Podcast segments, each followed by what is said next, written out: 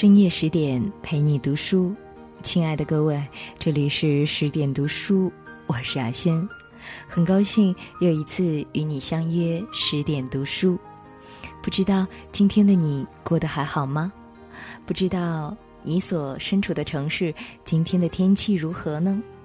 我这里今天天气非常的好，大概有二十多度的样子，阳光和煦，春意盎然。走在春风里，会有一种恋爱般的甜蜜气息。而我们今天要分享到的这篇文章，来自台湾著名作家、人文大师柏杨先生。轰轰烈烈的恋爱。柏杨先生一九二零年出生于河南辉县，一九四九年去了台湾。一九五零年代，他开始创作。一九六零年代，他开始用笔名柏杨写作杂文，而我们今天要分享到的这篇文章，则摘自他的作品《柏杨回忆录》。轰轰烈烈的恋爱，作者柏杨。我除了上学被功课搞得苦不堪言、奄奄一息外，另外还有一项烦恼，就是找不到女朋友。那时候政府正在严厉禁止妇女缠足，一个小学或初中毕业的女学生，经常被县政府聘为放脚委员，到乡下各地去宣传缠足的害处和天足的好处。还挨家视察，发现有五六岁的小女孩缠足的，就要求立刻停止。这是确确实实为人民谋福利的善政，而许多乡下人的回报却是把那位任放脚委员的女孩暴打一顿，眼看着她在邻居们叫好吆喝声中夺门而逃。这就是二十世纪初叶。中国乡村中最精彩的景观，在这种社会基础上识字的男人，也就是读过书的知识分子，为数不多。绝大多数的中国人都是文盲。设在辉县岩村的郭家祠堂，在一九二零年代曾经有过赏格，本族青年小学毕业的奖赏。二十银元，中学毕业的奖赏五十银元，大学毕业的奖赏一百银元。那时候，农村的雇工一年工资才二十银元，一百银元能够购买年轻人五年的劳力。这在乡下是一个令人吃惊的数目。从此，我就发誓要拿这项奖学金来减轻日渐衰老的父亲的负担。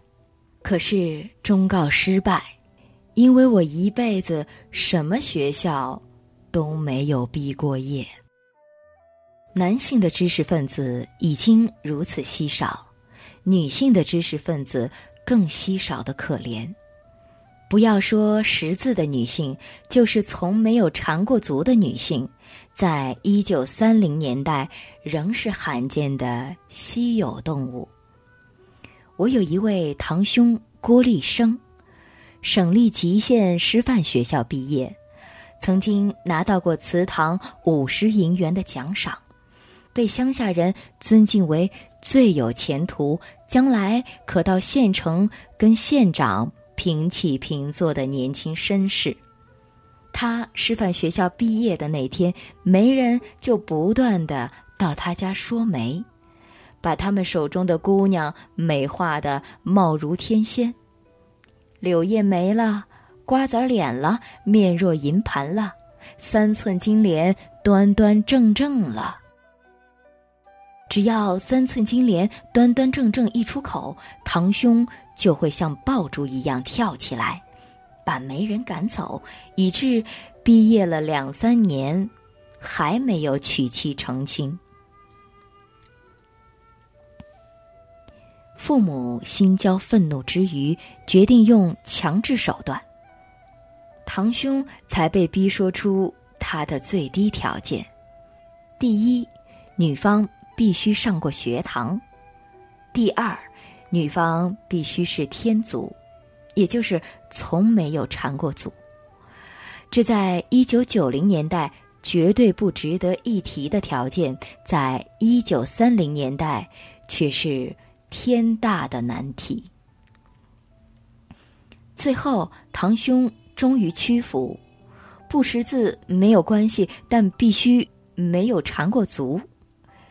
吉令屈服到这种地步，仍然无法达成愿望。他父母央求了好几个媒婆到全县各乡去探听消息，结果发现全县天族的女子倒是不少，可是都在十一二岁以下。天族的适婚女子，全县里几乎找不到一个，这造成了堂兄家里一个重大风波。他的父亲怎么也不了解，儿子竟然不喜欢小脚，闹得堂兄几乎离家出走。五十年后，我重返家园，才得知这件公案的结局。郭立生后来终于在新乡县物色到一位没有受过教育的天族女孩迎娶到家。现在她早已去世，立生堂兄住在她嫁到霍家县的女儿家里，常往返霍家县与辉县之间。从他脸上似乎还可隐约读出青年时代这段。奋斗史，在这个古老的传统社会，仅仅使人明白缠足是不人道的，天足是美的，就这么的不容易。因之，我从小就怀疑中国人对美和丑的鉴赏能力。女性知识分子竟然少得如同沙漠里的小百合花。家里如果出现一个高级师范或高级中学的女学生，那简直能轰动全县。我一直到十八岁，从没见过一个高师或高中的女学生。其实，倒是真的见过一个，那是辉县老宅邻居张老太太的女儿张少。当我读初中的时候，张少已经读省立开封艺术师范学校。我们这一群孩子都叫她吴姐。每次她从开封放假回来，那种城市女学生的打扮，真叫我们这群野孩子们晕头转向。天天围绕着她转，又不知道该说什么。他比我们这群孩子其实也不过大三四岁，我有时候做成人状，仿佛大人的口气，不叫他吴姐，直接叫他的名字张少，他也顺口答应，我就高兴的不得了。可是也仅止高兴而已。那位城市小姐根本就没有把乡下小萝卜头看在眼里。有事的时候就差遣我们跑腿办事，没事儿的时候想跟他多说一句话，他都不理。其实即使叫我说话，我也不知道该说些什么。而现在我到了开封，而且读的是世界第一名校高中，气势非凡，勇气大增，自信心。也大增。虽然那时候高中学生还没有听说有谁在谈恋爱，但是我自认为有顶尖的资格去交女朋友。那时候的恋爱都发生在表亲之间，一旦双方面关系是表兄妹，那简直是天造地设、铁定的一对儿，非恋爱不可。这由一九一零至一九二零年代，民国初年畅销的小说书上描写的都是表兄妹恋情，可以得到证明。在这种情况下，我束手无策。我已经不想成为篮球健将了，而急于成为网球健将。进入开封高中后，我才学习了几天打网球，因为我在练习打网球时，能把网球打到墙外，我必须从门口飞奔出去，到马路上捡球，常使那些路过墙下正在读师范的女学生叽叽喳喳的。捂着嘴笑，这时候我就大为得意。有一天，我在捡球抬起头来的时候，看到一个书包上的名字“何玉倩”。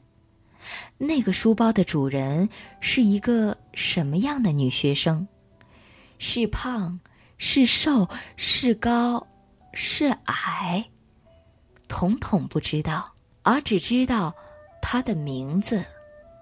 回到学校，就在脑筋里构思怎么样写一封信给他。过了好几天难挨的日子，信终于写出来了，密密麻麻五张信纸，这是我平生第一封情书，可惜已不记得详细的内容。但只是坚信这篇文章，如果正式的写在作文簿上，老师一定会批一个假上。反正是小心翼翼的贴上邮票，投入邮筒。从此天天到学校信箱那里观望。为了避免同学对我的行动起疑，我就宣称并不是来看信的。英之也不在乎有没有信。这真是一段难熬的日子，上课几乎全听不进去，只好逃课去打网球。没有对手的时候，就一个人面对着墙打。有一天，那一个伟大的日子终于到来，像当初看榜时候一样，从一排信中。忽然发现我的名字，我跳上去把它拿下来。哦，不错，是我的名字，而且字迹写的那么秀丽。信封又是开封女子师范学校，我的心几乎跳出胸腔。我想，我的心脏病的病根儿，大概。就是那个时候种下的。不过奇怪的是，信竟然没有封口，只有一张信纸，上面写的大意是：你年纪轻轻，不用功读书，却给女生写信，我们已把它公布到我们学校的布告栏里，看你以后还敢不敢。这是一个无情的打击，对一个十八岁的青年来说更羞愧难当。尤其是把我的信公布在女子学校的布告栏里，我完全被打败了，当场把信揉成一团，塞在口袋里，坐在一个墙角，很久很久，都站不起来。我不仅后悔写这封信，而且还非常害怕公布在女尸墙上那封信，那封自己写的信流落出学校，落到父亲之手，或落在开封高中同学之手。同时，我也非常痛恨这一位叫何玉倩的女生，竟用这种。置人于死地的手段，而只不过为了炫耀她自己曾经被男生追过。这件事终于悄悄消失，我也渐渐的恢复正常，但不会忘记这次打击。这是我一辈子坚持一项做人的原则，绝不利用。朋友的真情善意来达到自私的目的，因为我曾受其害。不管怎么说，这第一次轰轰烈烈的恋爱就这么灰头土脸的结束了。再一次的感谢柏杨先生的美文，也再一次的感谢你的守候，感谢你的聆听。更多好文，欢迎您关注十点读书微信公众账号。我是雅轩，提前祝您晚安，我们再会了。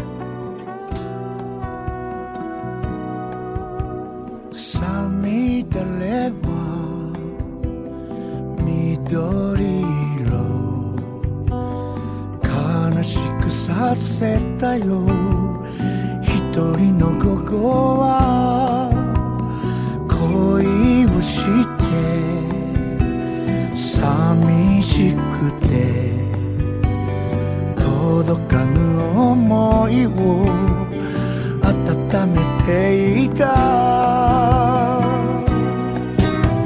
好きだよと言えずに初振り小細工の心。放課後の校庭を走る君がいた。遠くで僕はいつでも君を探してた。浅い夢だから。胸を離れない。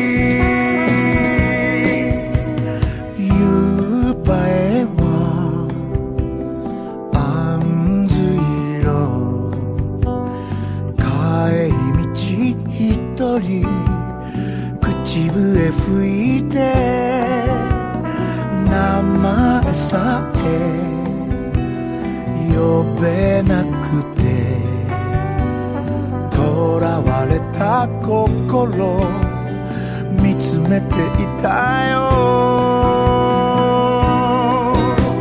好きだよと言えずに初恋は振り子細工の心。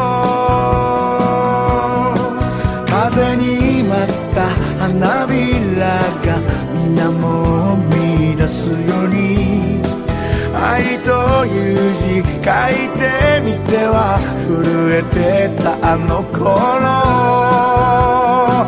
浅い夢だから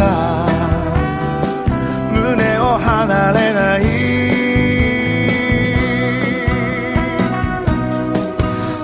過去の校庭を走る君がいた。遠くで僕はいつも探してた。浅い夢だから胸を離れない。